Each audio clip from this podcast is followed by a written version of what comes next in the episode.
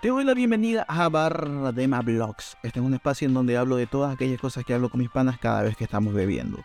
Puede ser de política, historia, cultura, arte, lo que sea, cualquier cosa que sea una buena excusa para abrir una cerveza y sentarnos a sobrepensar las cosas. Puedes encontrar el podcast en Anchor, Amazon Music, Google Podcast y obviamente en Spotify. Espero que disfrutes los siguientes minutos y perdona la mala dicción.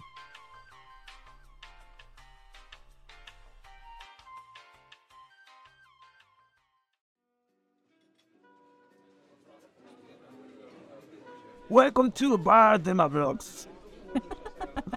Tonight we're gonna talk about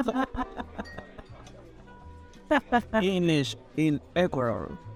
Yeah. Is it a lost battle? Bienvenidos a Barra de Vlogs en la noche de hoy, casi en la noche del día de hoy. Recién comenzamos a tomar huevada. en la noche de hoy vamos a tratar el tema de inglés en Ecuador. Es una batalla perdida. Para hablar del tema, porque siempre me gusta que, que el tema se maneje de, de la manera más clara y más sincera posible, hoy nos acompaña mi señora, que hoy va a ser la Miss Julia, que dijo que no iba a ser la Miss Julia, va a ser la Miss Julia, ya.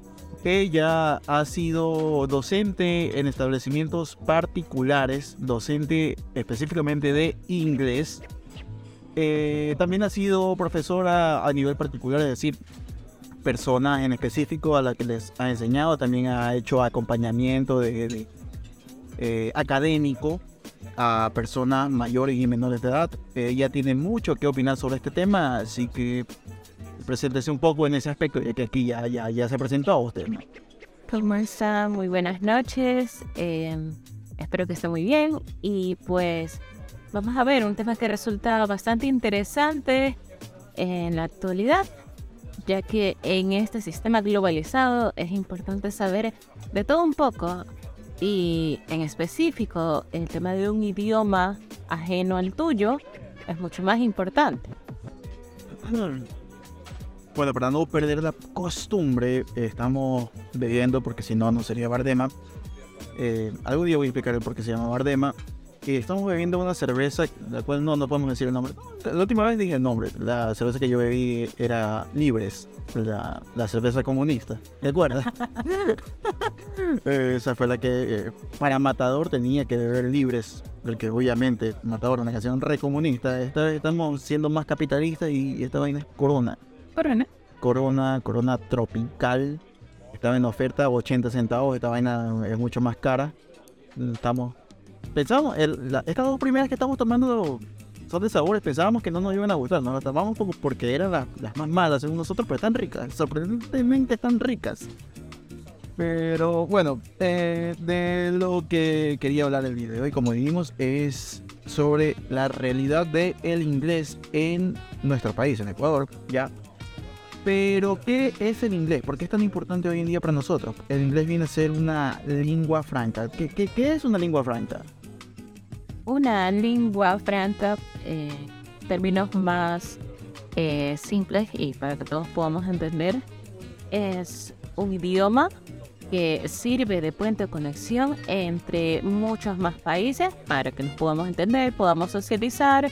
Desde un comienzo una lengua franca sirvió como puente para eh, comerciantes, para mercaderes incluso para eh, personas que formaban parte de reinos puedan eh, entablar lazos de amistad, puedan entablar lazos comerciales y esto a la actualidad si nos adaptamos en el sistema moderno o una lengua franca es aquello que nos permite utilizar desde nuestro telefonito Apple hasta pasar un examen de mejoramiento, en este caso el idioma inglés.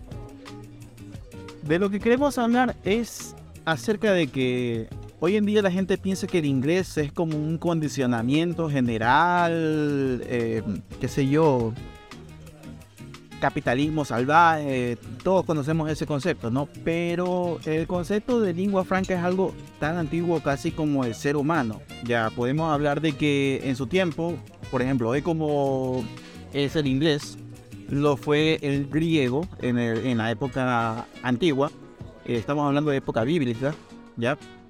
Cuando estaba, por ejemplo, eh, en auge el imperio egipcio, eh, todas las civilizaciones, bueno, todas las sociedades, no civilizaciones en ese momento, sino sociedades en, en, este ámbito de Mesopotamia.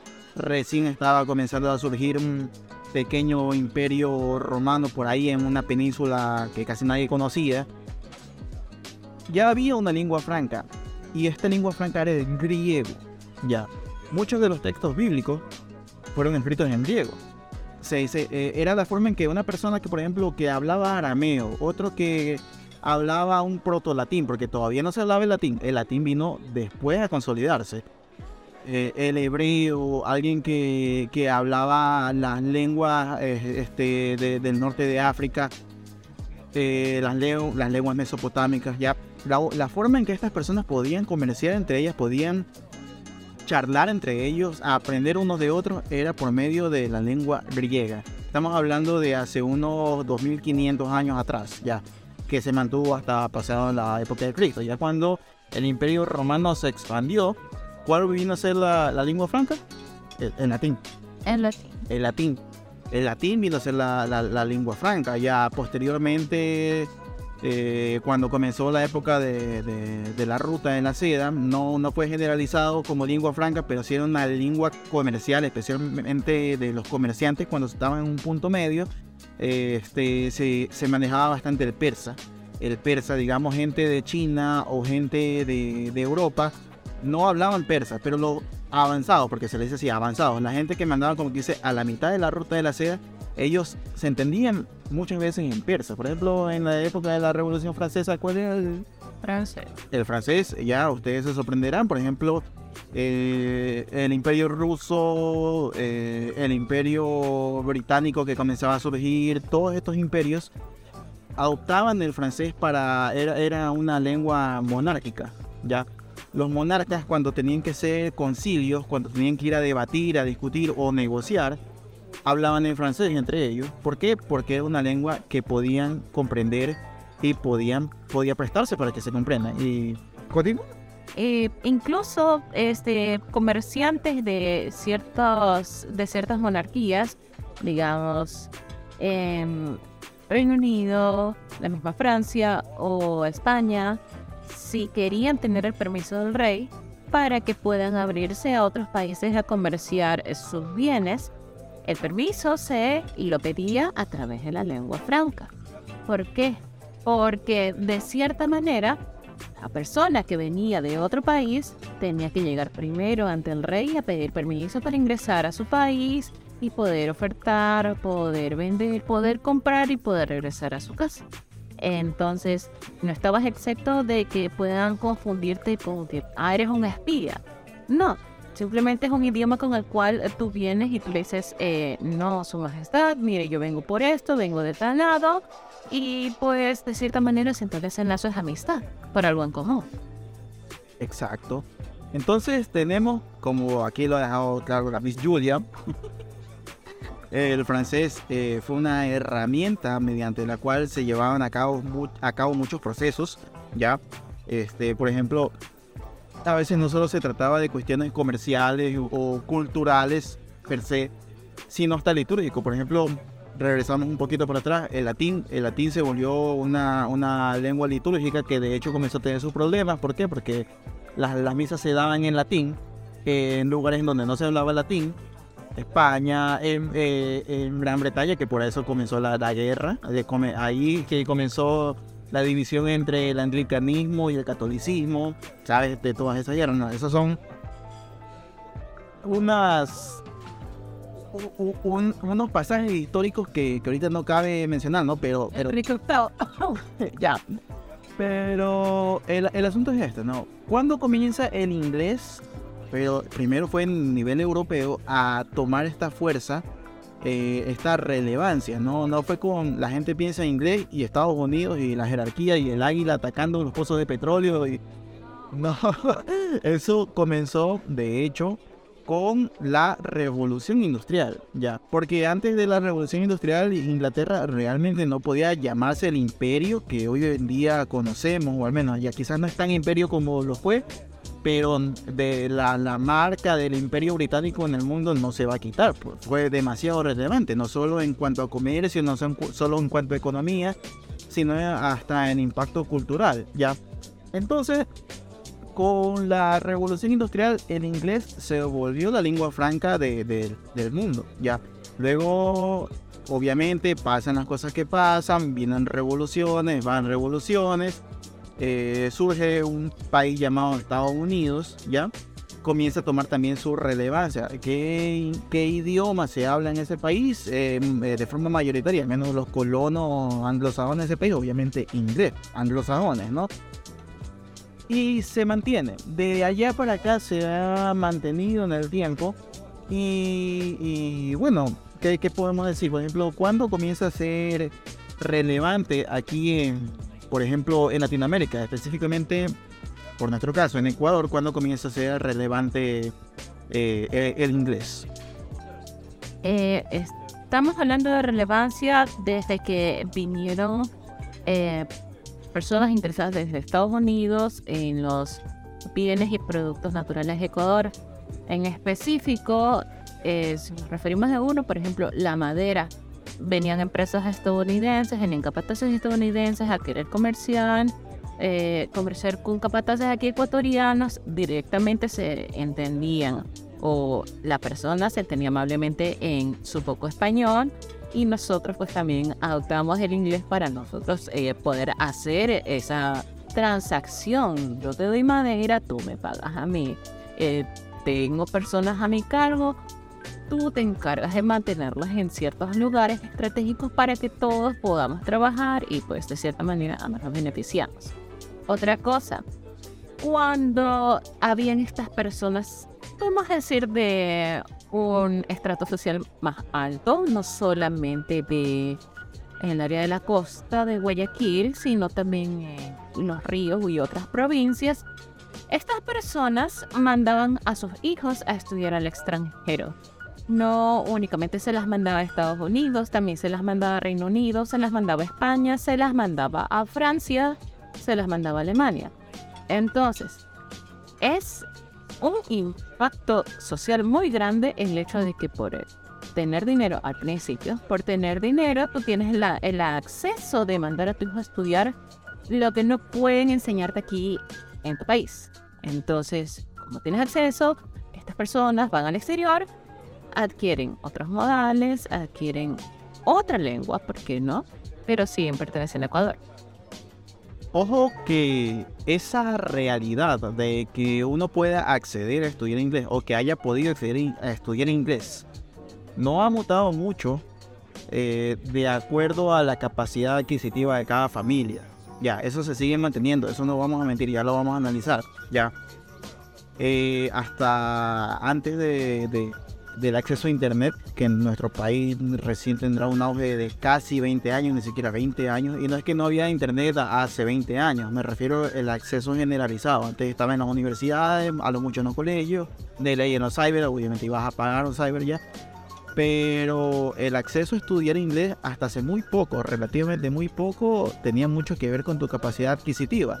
Sin embargo, podemos decir que el verdadero impacto del inglés como un fenómeno comercial de relevancia en Ecuador se da no tan atrás en el tiempo, no es en la época de la colonia, que ya obviamente existía Estados Unidos, no en la época eh, republicana eh, naciente, eh, en donde ya comenzamos a comerciar como país, no. Realmente esto comienza a tener una verdadera relevancia a comienzos del siglo XX ya podemos ver, eh, por ejemplo, en cuestiones como los eh, escritores ecuatorianos, ya muchos eran dados a la francofilia. A los manes les encantaba la cultura francesa, entonces, entonces París chiquito y toda esta vaina. O sea, en Ecuador se veía mucho lo que era eh, el francofilismo, ya.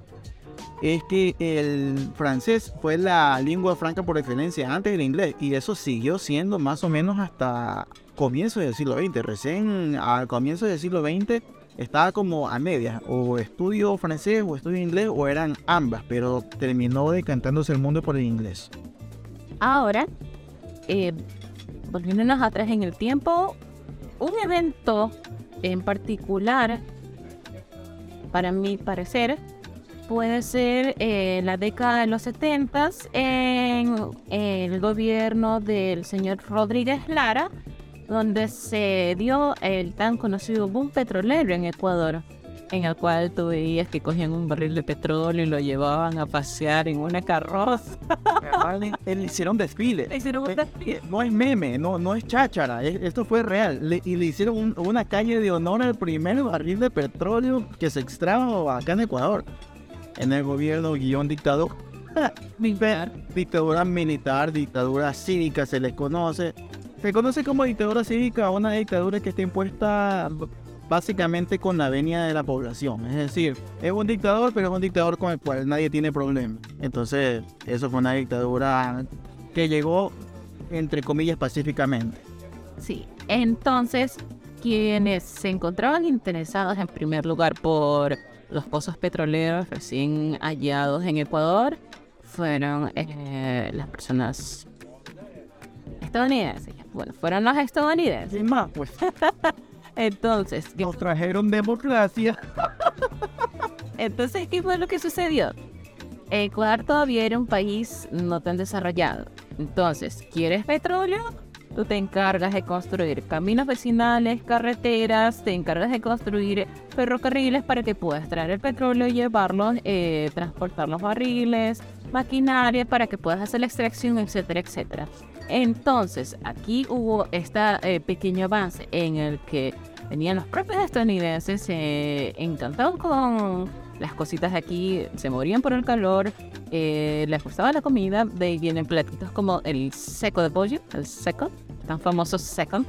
Y pues ahí de, de poquito, de a poquito fue interesante el inglés y fue algo bastante necesario. No tanto porque ya a época de los 90 ya bueno, ya, ya no fue tan boom en lo del petróleo, pero sí fue algo necesario porque gente de la clase alta se iba de vacaciones y, y es que yo me fui con mis papás a Estados Unidos. Eso al principio.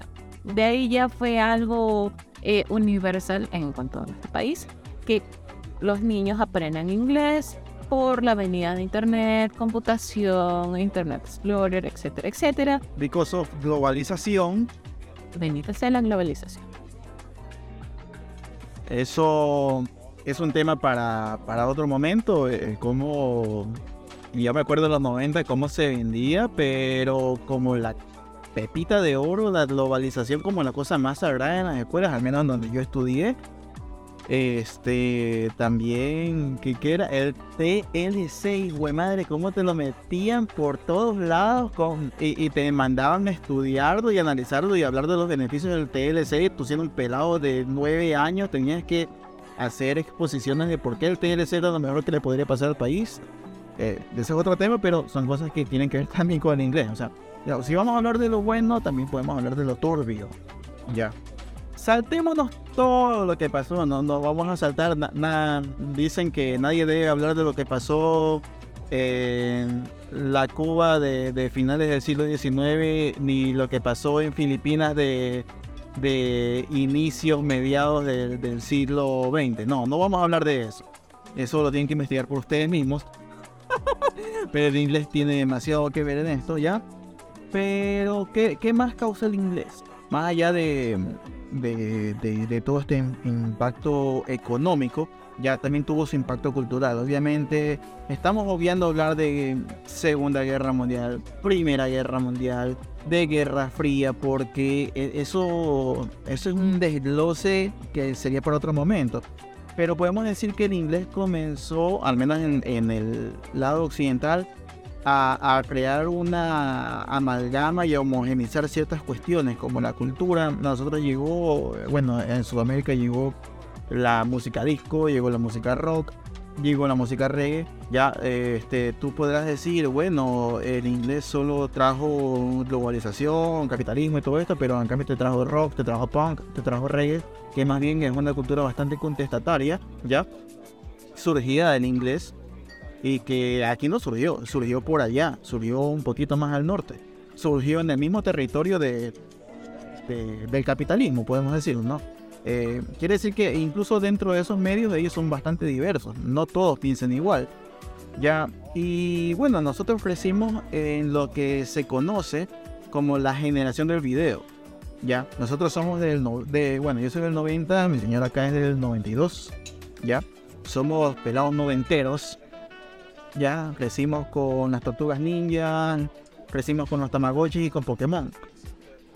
Obviamente, eh, nuestro mundo estaba rodeado de cosas en inglés que no entendíamos. ¿Por qué? Porque en ese momento eh, la, la red que conocemos como Internet no era lo que es hoy. Era recién un experimento que se estaba comenzando a dar allá en Silicon Valley, ya en donde una empresa se conectaba con otra mediante un cable y recién estaban haciendo prototipos ya. Entonces nosotros crecimos viendo mercancías, series, cosas en inglés que no sabíamos qué, qué decían, pero poco a poco comenzamos a entrarnos en este mundo. ¿Cómo, cómo fue para ti Bueno, mi inicio con el inglés, lo recuerdo tanto, fue a partir de una tarde en la que mi papá, como estudiante universitario, tenía que hacer unos deberes de su curso de inglés porque si no, no le dejaban graduarse. Y pues mientras estaba haciendo un relleno de una canción en inglés, a él le pareció interesante porque estaba aburrido. Le pareció interesante eh, acercarme. Dice, no, ven para acá. Ven, vas a escuchar esto y lo vas a repetir. Trata de leerlo. Entonces, sin querer, estaba haciendo mi primer listening eh, con la canción How Deep Is Your Love de los Bee Gees. Y pues esa es la primera canción en inglés de la cual yo tengo memoria que me aprendí, que, eh, que logré entonarla, que aprendí a pronunciarla. Incluso gané un premio en la escuela por esa canción. Más o menos, ¿qué edad tenías cuando me estabas hablando de esto? Eh, estaba en mis seis años. Cuando tenía seis años aprendí a cantar How Deep Is Your Love. Y pues de ahí a mi papá le pareció interesante. Pero te van a llamar mamadora. mi papá estaba aburrido. Y pues desde ahí yo ya estaba sacando buenas notas en inglés. Me empezó a interesar. Me interesó bastante. Y pues ya cuando terminé la escuela y empecé el colegio, estaba en mi primer año de colegio, a mi papá le pareció muy buena idea que yo pueda aprender inglés en una academia o instituto de inglés particular de igual manera que estaba en los viernes desde las 3 de la tarde hasta las 7 de la noche, o sea, 4 horas en inglés. Imagínate, un viernes en el calor de Guayaquil, yo salía del colegio a las 1 y 45 de la tarde, llegaba a mi casa eso de las 2 y 10, medio me bañaba, medio me comía y de ahí me iba volando al Instituto de Inglés. ¿Te imaginas lo cansada, acalorada que estaba? Pero aún así me iba a estudiar inglés. Y ya llegaba a las 7 de la noche, un día viernes, que se supone que un niño lo que hacía era ver televisión, comer chatarra o jugar videojuegos. Yo directamente me iba a dormir porque estaba agotada. Agotada, pero feliz porque aprendía cosas que de verdad me gustaban. Ya, tú dices que iniciaste en el mundo del inglés a los 6 años. Yo me demoré mucho más me demoré mucho más porque realmente no me interesaba. Primero tengo que decir la verdad y esto también es una afectación bastante grande en cuanto a lo que es la educación, de lo que ya vamos a hablar. Ahorita me acordé, esto no estaba guionado, pero... o sea, no, no tenemos un guion, tenemos una hojita trucha del tamaño de una servilleta en donde supuestamente tenemos los temas que vamos a hablar, pero me refiero, no, no había pensado en esto hasta este momento, ¿ya? El asunto es que yo no quería estudiar inglés. Me acuerdo, tenía una predisposición moral a no estudiarlo. ¿Por qué? Porque en el colegio en que yo estudié, en la escuela en que yo estudié, era una, era una escuela bastante nacionalista. Era una escuela colegio. Y es paradójico, porque la escuela es de unas monjas, eran irlandeses, ¿no? No puedo decir el nombre de la, de la, de la escuela ahorita. Ya, ya tú sabes cuál es. Eh, yo vengo de una escuela que eh, su fundadora era irlandesa. Ya, es paradójico esto. ¿Por qué? Porque siendo ellos de, una fundadora irlandesa, una monja irlandesa, monja a rajatabla de la vieja escuela, los manes eran re nacionalistas. En ese tiempo nosotros de paso estábamos en guerra con Perú. Saludos a los hermanos peruanos, no es culpa nuestra lo que pasó. Bueno, era tan nacionalista el asunto que nosotros teníamos a Ecuador como el epítome de, de- de lo más bonito, de lo mejor del mundo, de que era, eh, porque de paso era, religioso, obviamente, una monja lo fundó, era el país bendecido por Dios, o sea, cada, cada, cada clase religiosa te hablaban de cómo eh, Ecuador estaba consagrado el corazón de Jesús, tienes que saber eso, ya, y por eso nosotros eh, teníamos el pelo, el- o sea, el pene más grande que los otros países. ya. Ahora, nos metieron tanto esta mentalidad, esta mentalidad nacionalista, en donde yo, tú sabes que mi nombre, mi nombre real, en mi vida real, mi nombre está en inglés. O sea, yo era, era francés, me quisieron poner un nombre francés, pero lo escribieron en inglés en el registro, ¿ya? Y yo no te conté esto, nunca te conté esto, yo renegaba de mi nombre porque estaba en inglés. Yo prefería que me llamen por mi segundo nombre. Ya, yo prefería que me llamen por mi segundo nombre porque me parecía algo traicionero. Estamos hablando de una mentalidad de un muchacho de menos de 10 años, Nacionalista. nacionalista, porque me habían inculcado el nacionalismo. Hoy, como detesto esa porquería. Discúlpenme si ustedes son nacionalistas, este, ya cuando tengan pasado 30 años, tienense bastantes cositas. Ya, me inculcaron el nacionalismo a rajatabla y una de las cosas que yo más detestaba era que la gente tenga que, la mentalidad de hoy en día, lo que ha aproblemado Ecuador, tenga que estudiar inglés. Ya.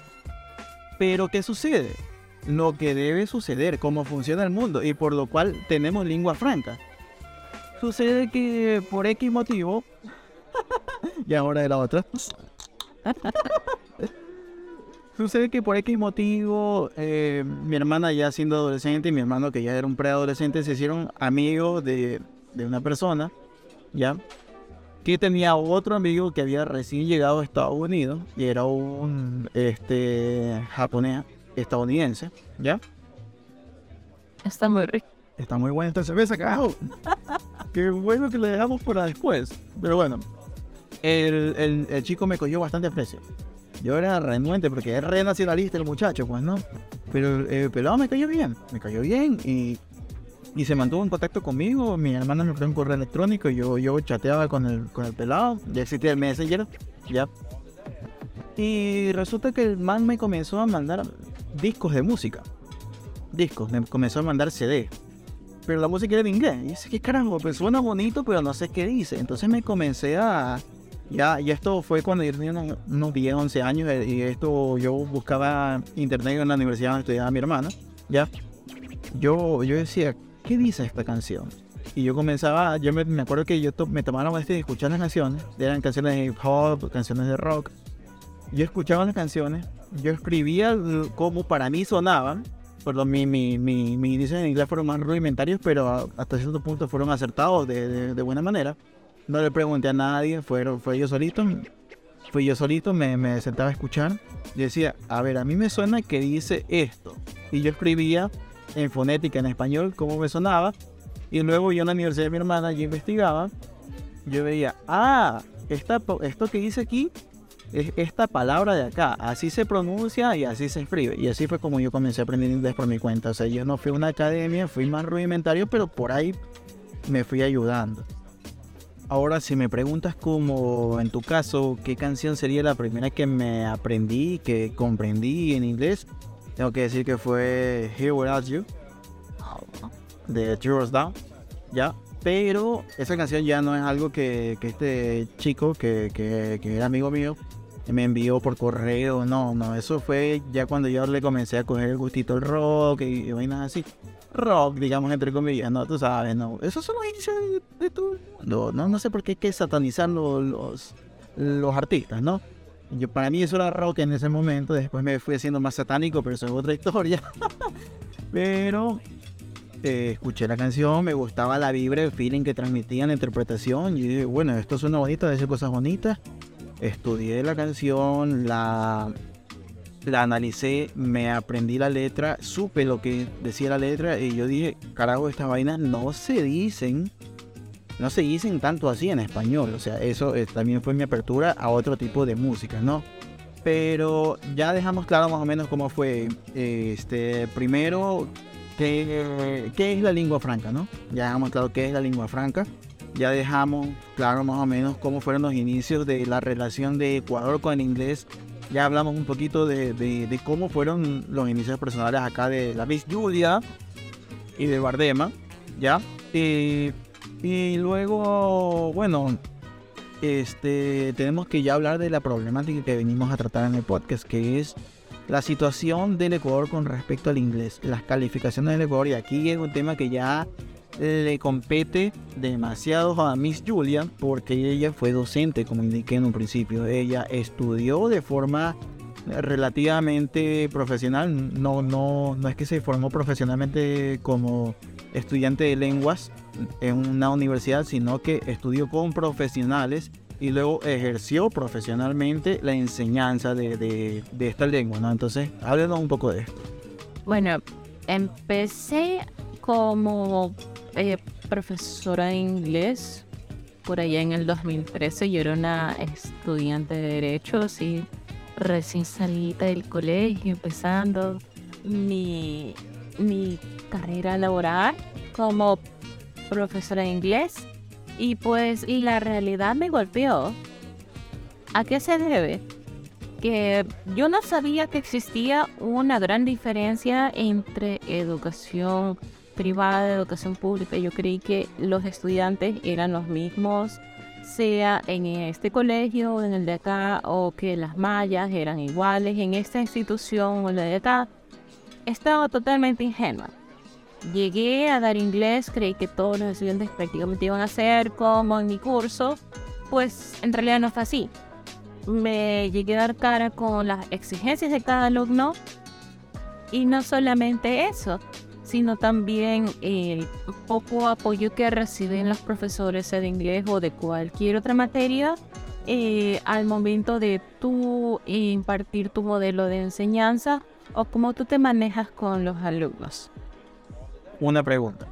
Eh, el instituto en el que tú ejerciste, ya, al menos este instituto del que estamos hablando, y no, esto no, es una pregunta como que te la tenía preparada, porque la verdad es que no tengo mucho, mucho contexto. ¿De, qué nivel tú, tú dirías que sería?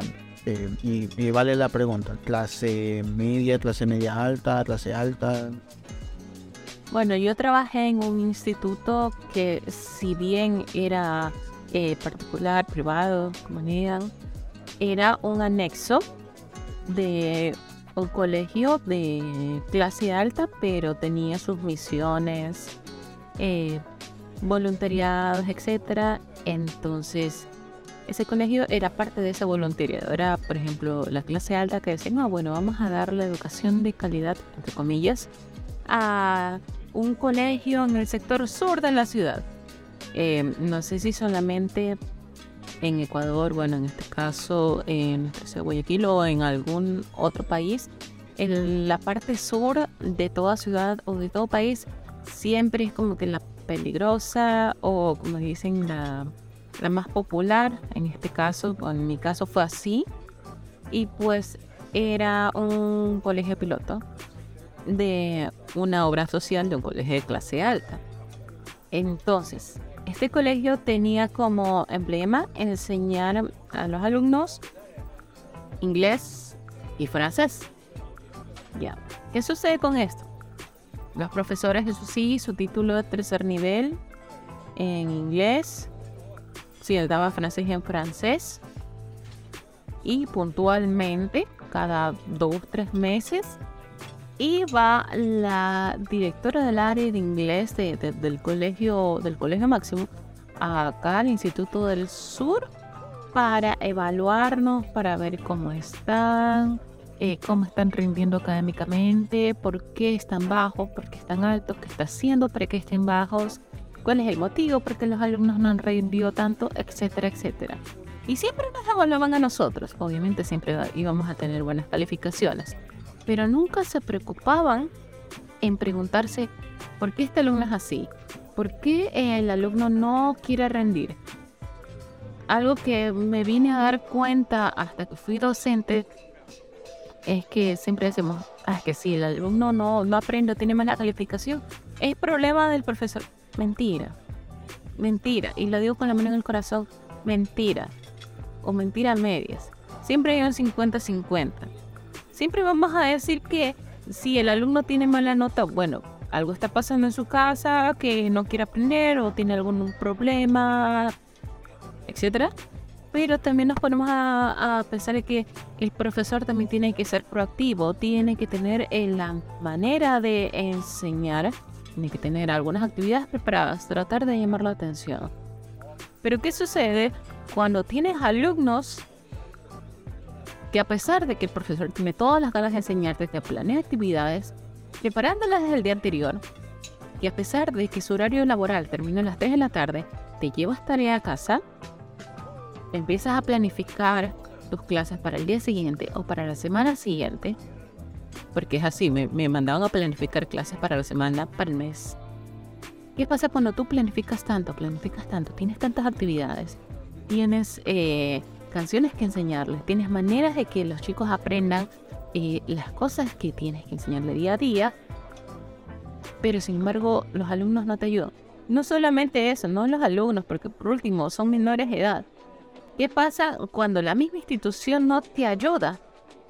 Bueno, ahí es que empieza a verse uno de los problemas de los cuales ya vamos a tratar ahora, o el punto de cuál es el, problema en este sistema educativo y por qué la calificación que tenemos en la actualidad como país en el idioma inglés. Pero, ¿cuál es la calificación? ¿Cuál es la calificación? ¿Cómo se llevó a cabo esto? Bueno, como país eh, que tiene como modelo de enseñanza el idioma inglés, estamos sujetos al Instituto English Proficiency Index, o en siglas el IEF. Se nos evalúa cada año a todas las instituciones y sacan un promedio como país.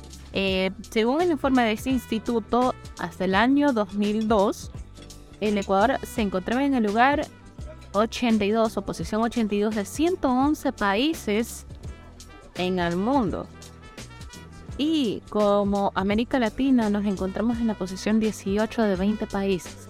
Tenemos una calificación bajísima y en promedio y a estándares, nosotros poseemos un nivel de inglés traducido al A1 es algo muy bajo, muy básico. Y eso dice mucho del país el cual está impartiendo clases, el país que está recibiendo beneficios de instituciones de otras naciones eh, cuya lengua hablante es el inglés. Y estas naciones envían material educativo, este, envían soporte eh, técnico, eh, académico, para instituciones que enseñan idioma inglés, para colegios que se benefician, voluntariados, etcétera, etcétera. Y que de repente nosotros reflejemos esta calificación que da mucho que pensar y es un poquito triste. Pero da un poquito de contexto. Ejemplifica más o menos qué es el A1. Bueno, este, no solamente en el inglés, sino a nivel académico, cuando te metes a aprender un idioma extranjero, dígase inglés, dígase japonés, dígase alemán, tú das un examen ante un ante una institución eh, que rinde cuentas al país al cual pertenece este idioma y pues ellos te brindan una escala. Entonces, tenemos A2, A1, que es el nivel básico en el inglés, el B1, eh, B2, que es el nivel intermedio. De ahí seguimos el C2, C1, que ya es un nivel ya mucho más avanzado. El B2 es el nivel hasta donde yo recuerdo que se le exige a un docente para que pueda brindar clases de inglés en mi país. Entonces, ya con la mano en el corazón, ¿cómo le vas a pedir a un docente con eh, título de tercer nivel que tenga mínimo un nivel B2? Estamos hablando de nivel B2 que entendemos como una persona que pueda hablar con un, este, un inglés nativo, lo básico, una conversación casual. No, si vas a ser un docente, por lo menos tienes que tener bases en pronunciación, en listening, speaking, en gramática, un poquito más avanzado. No solamente el B2, que es lo más básico para sobrevivir, sino hay algo un poquito más alto. Entonces, si desde el mismo sistema educativo le exigimos tan poco a los docentes, ¿qué podemos esperar de lo que los alumnos están recibiendo hoy en día? Pero así, dejando un, un ejemplo un poquito más claro para que nos entiendan las personas. Tú dijiste que se podría considerar que el promedio del ecuatoriano está en A1. A1. ¿Cuánto? Más o menos A1, ¿qué, qué viene a ser? Traduzcámoslo a, a, a bolita palito. ¿Qué viene a ser un A1 de forma así, compilada? A1 es My name is Julia, pollito chicken, gallina hen, eh, verbo to be, este, lo más básico, colores, este, mamá, papá, personas de tu familia, eh, en los pronombres. Eh, ya de ahí algo más avanzado ya es el, el B1, que los tiempos gramaticales, o sea, eso ni de broma, Ya no. ni de broma. Es que bueno, te iba a decir que tú me dices personas de tu familia, pero la verdad es que yo creo que eso no se limita a personas de tu casa. Porque ya decir tío, tía, sobrina, o- eso ya, ya la gente ya no lo pone. No. Se supone que eso es lo más básico. Y no me estoy burlando. Es la realidad con la, con la que se vive este, cotidianamente. Mira, esto, esto que tú mencionas, que al docente no se le exige manejar más allá del B2. El B2 es, es algo que te sirve para, no vamos a decir solo para sobrevivir, sí sirve para comunicarse. O sea, para comunicarse ya, o sea, ya te puedes hacer entender. Ya, ya que sea a un nivel empresarial o un nivel, ya Eso es más elevado el C, C en adelante, el C12. que esas son las personas que deberían estar enseñando. Es como, es como por ejemplo, o sea, sin menospreciar, ¿no? Pero el hecho de que tú y yo manejemos el español no nos capacita para enseñar español. Ya. Ni siquiera a personas que hablan español. No nos capacita para ser maestros de lenguaje. Ya. Tú para que una persona, y hablando de español, sea maestro de lenguaje, necesitas que esta persona tenga una formación académica un poco más elevada que la del común y corriente. No porque yo hable español, tú hables español, estamos capacitados para ir a cualquier colegio y decir, a ver muchachos, el miércoles vamos a enseñarles lenguaje. Porque no estamos capacitados, no tenemos ese, ese conocimiento académico necesario. Ahora, en cuanto a lo que es el, el lenguaje que se debería estar enseñando en los institutos, obviamente se necesita que la persona que lo, lo maneje tenga un, un nivel mucho más elevado.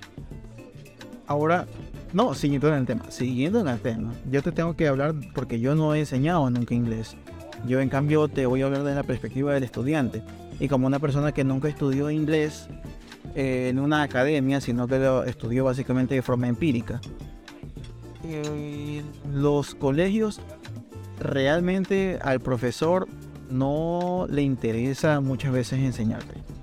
Sencillamente le interesa llenar su glosario, este, decir participó o no participó, le interesa eh, esta cultura de la memorización, nada más, ¿ya? Y realmente me cuestiono mirando para atrás si estas personas realmente sabían, sabían eh, inglés. Esto es algo de lo que te, te voy a hablar ya, pero volviendo. Este, yo como estudiante no aprendí nada, nada, absolutamente nada. Verbos, ejecución, nada. Que si tiempo, tal, tal, tal, nada. De hecho, hasta ahorita no manejo el concepto de, de que es como que tú me preguntes en español este, ¿cuál, cuál es el, el tiempo participio y tal cual vaina. No, bro, yo hablo el español, no lo he estudiado. Ya, yo sí sé muchas cosas, incluso me gusta la escritura de la literatura. Una cosa es que me guste la literatura y otra cosa es que me guste el lenguaje como una rama académica científica. Gramática. Exacto, ya. Yo, te manejo gramática, ya. Pero otro, otro, ¿cómo se llama? Otro tipo de nivel más introspectivo, no, ya no. Entonces estas personas yo creo que tampoco lo manejaban, ya. Y no, no, no aprendí nada de estas personas, como te dije, son personas que no estaban con la vocación. Y, y eso, y eso es un gran problema, de que, y no solo con el inglés, sino con todas las materias. En Ecuador se permite, se ha romantizado la figura del profesor. ¿No te acuerdas de las poesías que se le hacen a los profesores? De que, ay, mi querido profesor en el día del maestro, no sé qué pendejada. Aquí cualquiera puede ser profesor. Tú mismo me acabas de decir hace un, antes del podcast que, que hasta yo, con mi nivel de conocimiento, estoy capacitado para ser profesor. Y yo te digo que no estoy capacitado, ya. Pero esos son los estándares bajísimos que nos manejamos. Y una de las cosas que yo leí, porque también investigué, al igual que aquí la señora Julia, la Miss Julia, ya, una de las problemáticas que los expertos más apuntan es que en Ecuador se finge que se enseña el inglés. Se finge que se enseña, porque como tú lo acabas de decir, las personas, los requerimientos de las personas para enseñarlo no son nada elevados. Entonces tenemos una problemática cultural. Este, porque todavía está este nacionalismo bobo de, de que, ay, no, lo nuestro. Eso es una excusa, eso es una excusa para no querer aprender realmente. Ya. Y por otro lado, tenemos profesores que realmente no están interesados a eso, están para cobrar un cheque. Ya. Entonces tenemos una mezcla de estudiantes haraganes y despreocupados y de profesores haraganes y despreocupados, la gran mayoría. No es la norma, porque tú has sido una estudiante aplicada y fuiste una profesora aplicada. Yo tuve profesores haraganes y nunca me interesó el inglés hasta que comencé a interesarme por cuenta propia, pero si no hubiera sido por eso sería otro, otro mocho lingüísticamente hablando. ¿Quieres que te cuente una anécdota? A ver, Cuando yo trabajaba de docente en este instituto, un día de esos fue a visitarnos uno de estos mecenas de inglés que venían de Estados Unidos. Eh, era parte de un programa de inglés que ah, pasaba por países como Colombia, Perú y entre ellos Ecuador también. Eh, el señor era eh, norteamericano, empezaba su presentación, obviamente todo en inglés. Pregunta que quisieran hacerla, tenía que hacerla en inglés porque como colegio trilingüe de francés, cortamente. supuestamente tenías que ser capaz de responderle. Ahora, ¿qué sucede? El hombre se expresaba de, de manera eh, con un lenguaje básico, entendible para todos, pero de manera maravillosa. O sea, el tipo te hacía entender que eh, aprender inglés era una gran oportunidad para que tú puedas acceder a otro tipo de servicios, a otro tipo de entretenimiento, etcétera, etcétera. Y pues, la verdad sí. Ahora, ¿qué sucede? El hombre, ¿te imaginas cuánto tiempo le llevó eh, redactarte y hacerte una explicación, una exposición de que chicos, bueno, tienen que aprender tal, tal, tal, y que saben qué, este, tal instituto les tiene preparada una sorpresa, que se les va a tomar un examen y a los mejores estudiantes eh, se les va a otorgar una beca para que puedan gratuitamente estudiar inglés junto a otros estudiantes de otros países, por ejemplo, en este caso Colombia y Perú. Entonces, de manera virtual, así como estás en este caso de que Skype, en ese entonces era Skype, que podrías a través de Skype poder aprender inglés, etcétera, etcétera. Cuando el profesor dijo, bueno, ¿tienen alguna duda? Fue un silencio sepulcral. Y bueno, era claro que nadie había entendido ni un choto. Entonces, justo son el, el timbre de receso, todos los alumnos lo primero que hacen es salir corriendo. No querían saber nada del tipo. Entonces, el señor, yo digo, yo conozco esa cara, yo sé por qué es esa cara. El tipo lo primero que hace es, ¿cómo pueden soportar a estos chicos? Y el profesor que tenemos al lado, bueno, éramos, éramos como cuatro o cinco profesores para todo un colegio, escuela y colegio. Profesor decía, esa es la historia de nuestra vida, de todos los días. ¿Qué sucede? Puedes tú tener todas las buenas ganas y todas las buenas intenciones de estudiar. Puedes haberte preparado todo, todos los días, como ya dije anteriormente, todos los días te puedes estar preparando. Pero si los chicos en sí no quieren aprender, por A, Z motivo que los voy a detallar. El primero, porque este, en cuanto a sistema estatal, no le estás dando un voto de confianza al profesor. ¿Para qué? Para presionar al alumno a que sí o sí tienes que estudiar lo que estás recibiendo. Inglés no es una materia así de esas materias huecas como por ejemplo educación en la fe o eh, manualidades con la Miss. Ya, no, no, no. Inglés, estamos hablando de una segunda lengua que te puede incluso abrir eh, puertas a nivel universitario. A nivel universitario te están pidiendo también que hagas módulos de inglés. O sea, no es una vaina tan insignificante. Y aún así una materia que no es insignificante a nivel estatal a través del sistema del Ministerio de Educación han dicho, no, está prohibido que tú dejes a un chico en el área de inglés. ¿Por qué no? Dejar se refiere a dejar de año, a que no pase el año y no lo apruebe. Ahora, ¿qué sucede? Si tiene un problema el alumno de aprendizaje, tienes uno, que darle clases eh, terminado en horario escolar. Es una media hora en el cual tú refuerzas conocimientos de lo que has aprendido en estas semanas. Y al final de la semana te hacen un examen o una lección para que puedas reforzar o para evaluar lo que has aprendido. Esa es una. Dos, le mandas tarea extra obviamente explicando qué es lo que tienen que hacer semana a semana. Todo eso tiene cierta calificación al final del mes y de cierta manera te puedes nivelar.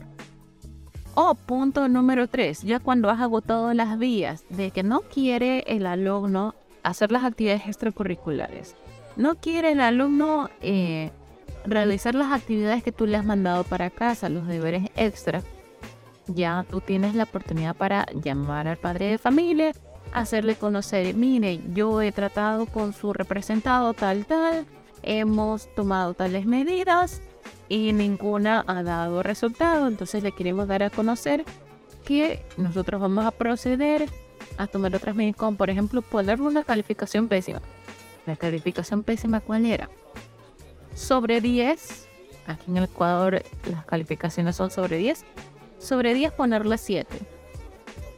Brother, en serio, 7. Castigo premio. 7 es la calificación mínima para pasar. Pero no, te castigo poniéndote 7. En serio, ¿cómo, cómo, qué, qué, qué, castigo es ese carajo? Entonces, eh, como aquí hemos visto la problemática, la hemos visto de dos caras. Por un lado, semejante terrible problema que tenemos con el sistema educativo en sí como está estructurado desde arriba, desde las instituciones gubernamentales, cómo le amarran las manos al profesor, por un lado, y por el otro lado, siguiendo la misma línea de los bajos estándares del sistema educativo, es la contratación de personas no capacitadas que realmente no tendrían por qué ser docentes. O sea, es un problema que yo lo veo con una doble perspectiva, porque acá Miss Julie lo está viendo como una ex profesora y lo siento como un ex alumno. En realidad, al profesor no le interesaba, pero tengo que decir que cuando tuve buenos profesores, cuando tuve buenos profesores, a los alumnos no les interesaba, ya. Entonces, este, sí hay es como esta predisposición cultural, porque ya no solo se trata porque eh, uno escuchará, aquí es fácil decir, ay, muchachos de miércoles. Y los muchachos de miércoles de hace 10 años eran igual. Y los muchachos de miércoles de hace 20 años eran igual. Y los de hace 30 años eran igual. Eh, y no es un problema del muchacho de ahora. Es un problema que yo lo veo como un espectro cultural. Es algo que yo he evaluado. Y esta predisposición. Mira, ¿te acuerdas cuando salió esta noticia de, de, las peores calificaciones de Latinoamérica y que nosotros estábamos, básicamente creo que estamos arriba de, de México nada más? Que México, mira, estando abajo de Estados Unidos, las peores calificaciones. Y tú sabes que México, su concepto de nacionalidad y, de que si no nos van a pisotear y cosas así, todo ese tipo de cosas afectan. Y yo lo digo, yo lo remarco. Una de las cosas que yo más critico en mi podcast, y, y eso yo no voy a decir, ah, no, si no te gusta, ándate. Yo solo me voy a recordar siempre, yo detesto el nacionalismo porque es una de las cosas que más corroe corroe la mentalidad del individuo. Ya, y en este caso le ha hecho demasiado daño al Ecuador. Es una de las cosas que más tiene atrasado en este país es el nacionalismo. Yo recuerdo que cuando salieron estas calificaciones, estamos hablando, la gente dirá, uy, calificaciones de hace un año, quizás igual. No, estamos en marzo del 2023 y estas calificaciones fueron sacadas en enero. En enero, no estamos hablando de hace, no, no, estamos hablando de, de hace un poquito más de dos meses. Están fresquitas, calientitas. De las primeras cosas que yo llegué a ver cuando alguno que otro sacó algún meme de esto, porque casi nadie hizo memes de esto, ya. Alguno que otro hizo alguna crítica sobre esto, sobre esta preocupante situación, porque debo decirles, preocupante en este momento, más, adelante voy a mencionar el por qué es preocupante. Si es que no quedó claro ya. Mencionaban en tono de burla muchos jóvenes, personas más jóvenes que nosotros, decían, imagínate sentirte superior por manejar un lenguaje que lo aprendes desde la educación básica. Están diciendo que nadie debería sentirse bien, que yo creo que aquí no se trata de sentirse bien, es una habilidad yo creo que básica manejar el inglés. Nadie debería sentirse bien por saber inglés, este, nadie debería sentirse superior, nadie se está sintiendo superior por hacerlo. Es, vuelvo y repito, una habilidad básica como la aritmética, como la gramática, ¿ya? Pero más allá de eso, están banalizando el inglés porque supuestamente es muy fácil y se lo aprende desde la educación básica, brother. Pero justamente las notas generales del país reflejan que tú que te estás burlando no lo manejas. Pero te sientes mal, te fastidia que otras personas sí lo estén manejando y más encima piensas que estas personas se sienten superiores. Por ejemplo, yo tengo ya, este creo que viene a ser el sexto, el séptimo podcast que tengo yo nunca he hecho referencia, ah, yo manejo el inglés y me siento mejor que tú. A mí me da igual, yo creo que las personas valen por lo que son, ¿ya? Y las habilidades que tengan les, abren puertas. Esta es, esta es la primera vez que yo hablo de inglés, pero no, no me siento mejor por ello, pero tampoco me voy a sentir mal por, por manejarlo al menos al nivel que yo lo manejo. Además, no se trata de... Eh, no, es que te crees la gran cosa porque sabes inglés. No, no se trata de eso. Se trata que es un idioma que estás recibiendo en la escuela.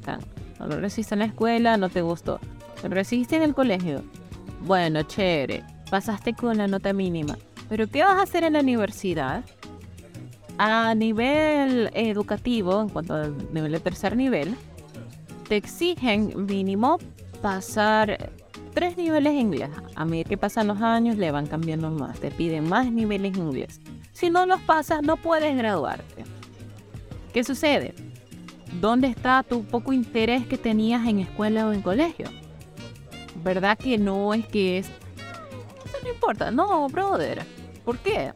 Porque no importa la carrera que tú tomes, te va a servir el inglés. Por ejemplo, cuando tú tengas que hacer tus investigaciones, ya no estamos hace unos 15 años en el que tú corrías al rincón del vago, cogías, copiabas y pegabas y ya tenías tu tarea y te tenían que poner la calificación chuta excelente. No, brother, aquí ahorita ya hay un programa en el que te están filtrando copias, en el que te están filtrando suplantaciones.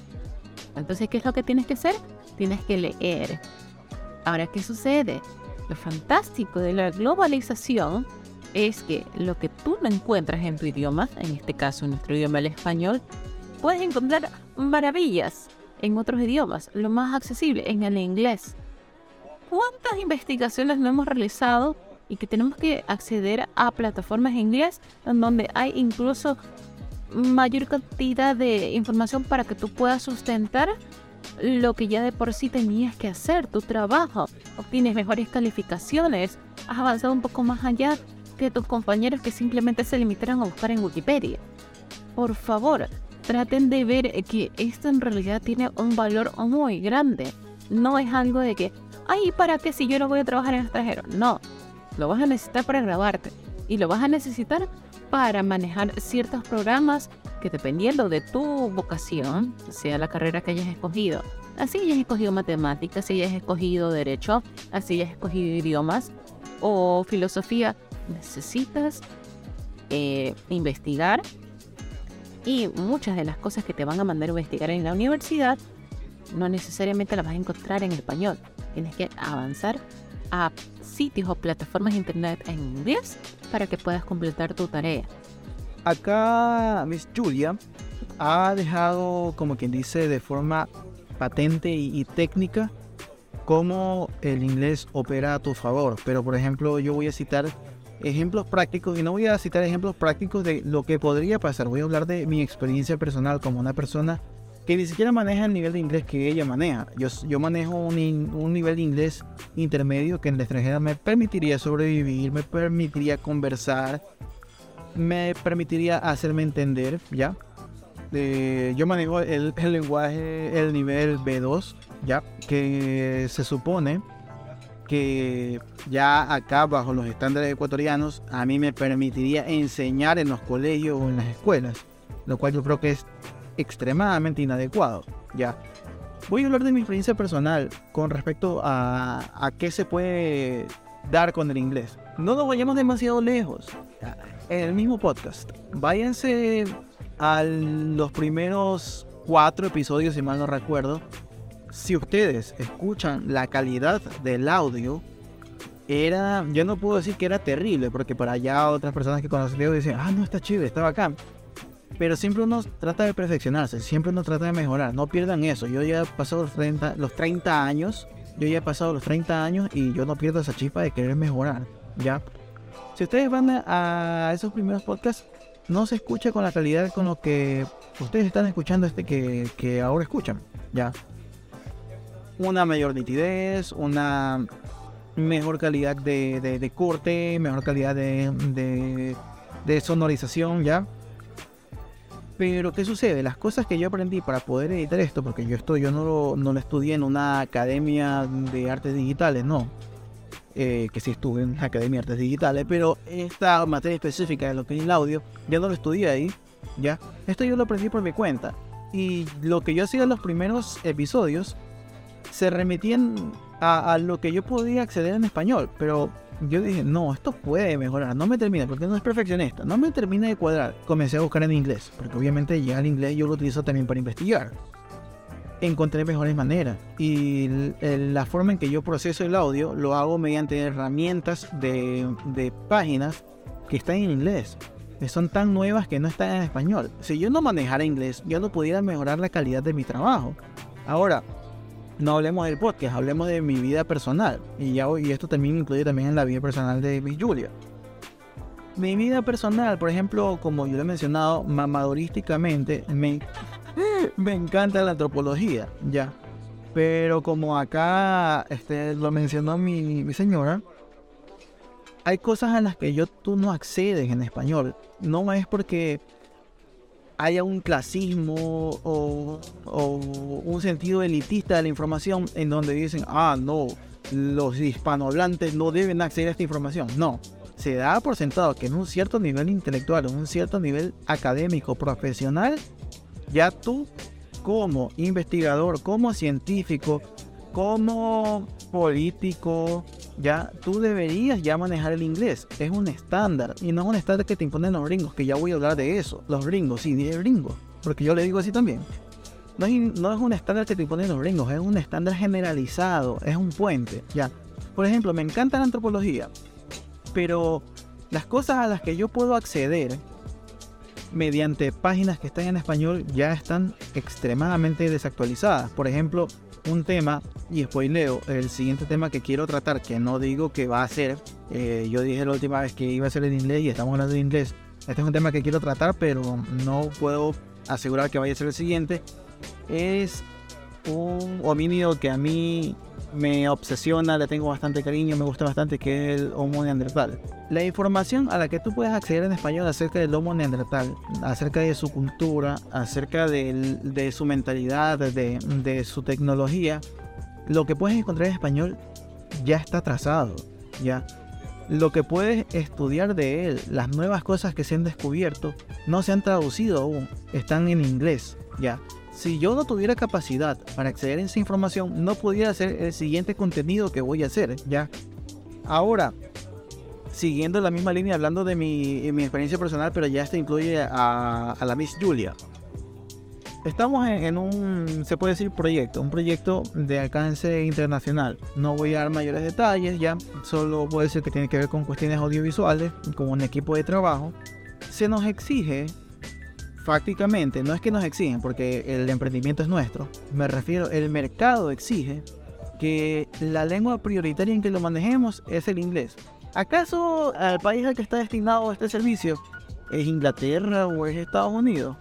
No, es un país europeo que no habla inglés. Y cuando digo no habla inglés es porque la persona de nuestro contacto que está allá me dice que tampoco es que maneja el inglés todo el mundo. Es Italia. Ya. Y en Italia, no, yo dije, bueno, pues ¿quieres que hagamos la página en italiano? Que también estamos en capacidad de, de hacer la página en italiano. No, en inglés. Acá las grandes empresas, para acceder a un servicio, ya nomás se manejan en inglés allá mismo un contacto de, de, Italia, un artista con el cual yo estaba teniendo um, cierto contacto por cuestiones musicales, este chico africano, ya, obviamente, él hablará su dialecto africano, y él obviamente si está en Italia, maneja el italiano, y el italiano que yo manejo es muy limitado por el momento, pienso estudiarlo y es bueno seguir aprendiendo idiomas, ya, pero yo me llegué a comunicar con este chico. ¿En qué idioma nos vamos a comunicar si él no habla mi lengua nativa, que es el español, y yo no hablo su lengua nativa africana? Nos comunicamos en inglés. Es la nueva lengua franca. Mucho más allá de eso. Esto de las lenguas francas, recordemos, es un proceso que tomó años, siglos, para unir personas para compartir ideas de ciertos países, para socializar. Entonces, por favor, no vengan con cosas. Esto no es un proceso de ahora de que es que se me está exigiendo aprender otro idioma. Esto es algo que tiene siglos pasando. Una lengua en común con toda la humanidad es algo maravilloso. Que tú puedas aprender nuevas costumbres, nuevas culturas, de otros países que no necesariamente eh, hablen inglés es fantástico. Porque si yo, yo tengo un cariño bastante a la cultura eh, japonesa. Yo no sé japonés, tal vez un poquito, pero no lo necesario para entablar una conversación con un nativo japonés. Entonces, ¿qué es lo que me toca hacer? O tengo que buscar artículos en inglés para saber eh, ciertas cosas en la cultura, ciertas cosas en la comida, tradiciones y así no sentirme tan limitada en cuanto a la información que se me recibe. En español, a lo mínimo voy a tener información de personas, em, como puedo decirlos, de las fans de otro idioma que se le puede decir, de los frikis, ya, que es algo muy limitado.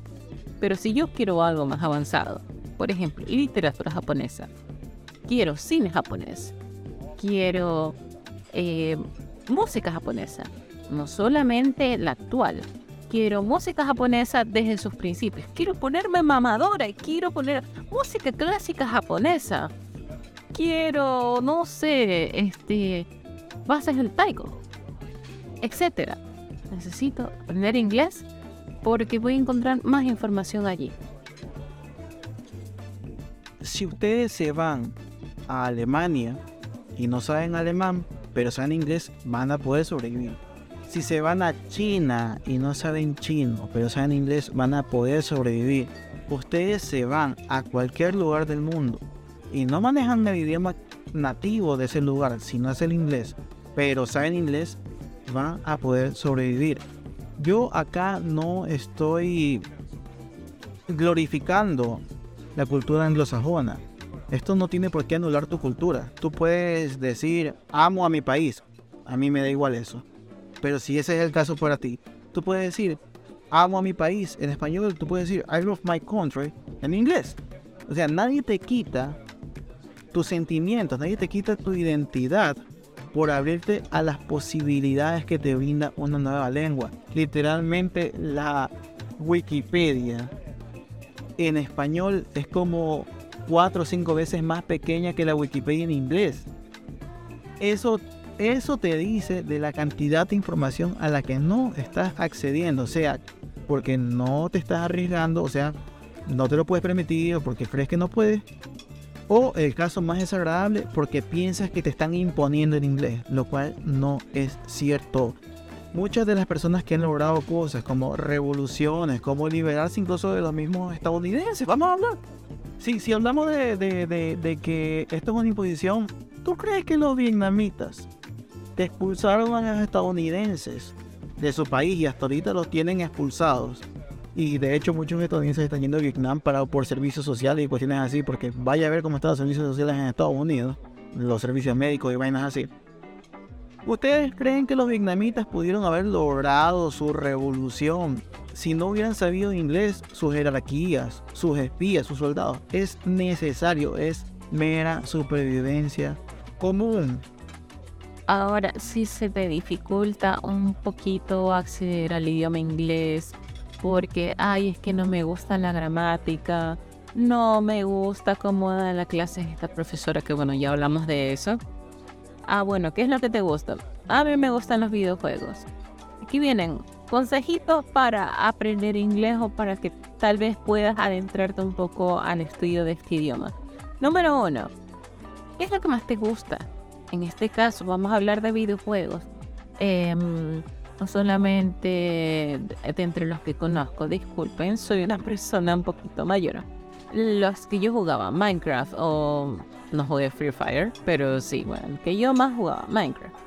Em, Minecraft eh, tenía, y los tiene hasta ahora, una base de Minecraft educativo en el cual te pueden ayudar a programación o a química o a cocina pero tú puedes acceder a todo ese tipo de programas, puedes acceder a una comunidad muchísimo más grande que la comunidad en español, haciendo un lado los juegos. Si te gusta la música, qué bacán es poder entender las letras de canciones que ahora están sonando, no necesariamente reggaetón, también canciones pop o rock, si les gusta el rock como a mí. O muchísimas canciones, no solamente eh, tienen el K-pop, también canciones en inglés si quieres eh, escuchar canciones que han marcado la diferencia o son un hito base para canciones que están en boga hoy en día, eh, puedes acceder a ellas, puedes descargarte la letra de esas canciones, puedes aprender a pronunciar. Esto es algo que me encantaba cuando yo estaba aprendiendo a, a pronunciation.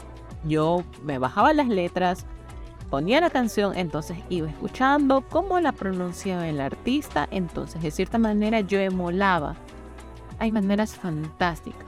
Ahora, cosas que no depende del alumno en sí, sino del sistema educativo. Por favor, métanle más horas de clase a la materia de inglés. Nos estamos limitando a que la materia de inglés solamente recibe tres horas por semana.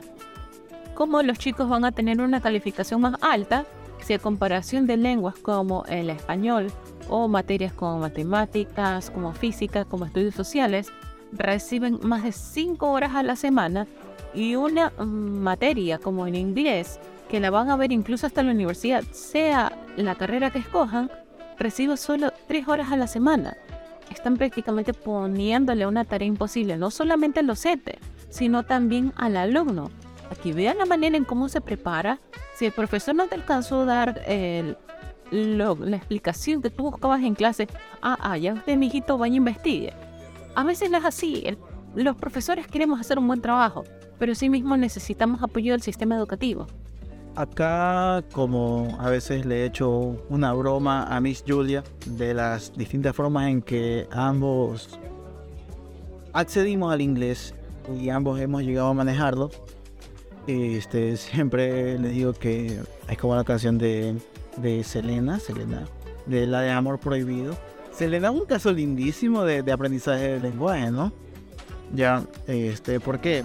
Amor Prohibido, murmura por las calles, porque somos de distintas sociedades. Hace referencia a que una persona tiene más poder adquisitivo que otra, ¿ya? En este caso, bueno, en nuestra vida personal, nosotros, ah, esa es otra, quien está escuchando esto, ay, no, estos manes, los padres tuvieron plata y cosas así. Yo acabo de decir literalmente que aprendí por mi cuenta. Ya, este, Miss Julia accedió al inglés, pero fue porque su padre se preocupó de, de, que ella acceda a esto. Primero que tampoco estudiar inglés no es la cosa más cara del mundo. Realmente no. Si tú te privas como padre de ciertas estupideces, como embriagarte todos los días con, con tus compañeros de trabajo, o no sé, porque e, esto digo como padre, hablo de, de, padre de familia, esto también incluye a las madres. Cada quien sabe las estupideces o las cosas de las que podría estarse privando por mejorar la, la condición educativa de sus hijos, ¿no? Las oportunidades de sus hijos. Pero no, nuestros padres no eran personas adineradas, realmente eran personas de clase media tirando clase media baja, para ser francos, sin victimizarnos, ya. En mi caso, mm, si yo les hubiera probablemente mostrado a mis padres algún interés en inglés cuando yo era niño, o los hubiera sido un poquito más abierto, ellos me hubieran metido a lo mejor en un curso de inglés. Yo nunca les, dejé claro que me interesaba el inglés y a ellos nunca les pareció que, que quizás sea tan necesario o, o, ellos a lo mejor creyeron que el sistema educativo hacía lo suyo. Esa es otra, es otra cosa que hay que tener en cuenta. No se confíen como padres del sistema educativo. Las estupideces que le enseñan a los hijos los profesores pueden ser demasiadas. Yo incontables veces me las he topado, pero no, no, no, no quieren eso.